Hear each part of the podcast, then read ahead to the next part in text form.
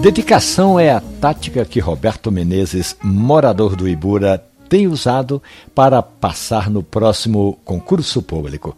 O enfermeiro sabe que os tempos não andam nada bem para quem quer fazer do serviço público um ganha-pão, porque a estratégia do governo federal é de reduzir essas disputas nos próximos quatro anos. Agora, voltando à tática de Roberto Menezes, o nosso ouvinte contou que no fim de semana quando todos os amigos estavam nos blocos de carnaval, quando muita gente estava se divertindo no baile municipal do Recife, ele estava estudando. E vai aproveitar o carnaval, a passagem do galo, o homem da meia-noite, o bacalhau do batata, para cair no estudo. Agora, Roberto Menezes contou que para manter-se concentrado pensando no conteúdo das provas e ignorar a batida do frevo, a multidão pelas ruas de Olinda, tem de estar focado. E aí ele conta que nessas horas, na hora da concentração, a cafeína é de longe a melhor receita.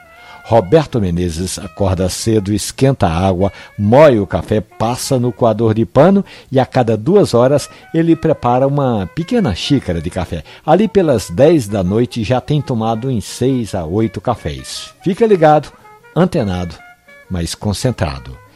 Essa história e outros contos maravilhosos sobre o mundo do café estão hospedados na página da radiojornal.com.br ou nos agregadores de podcast.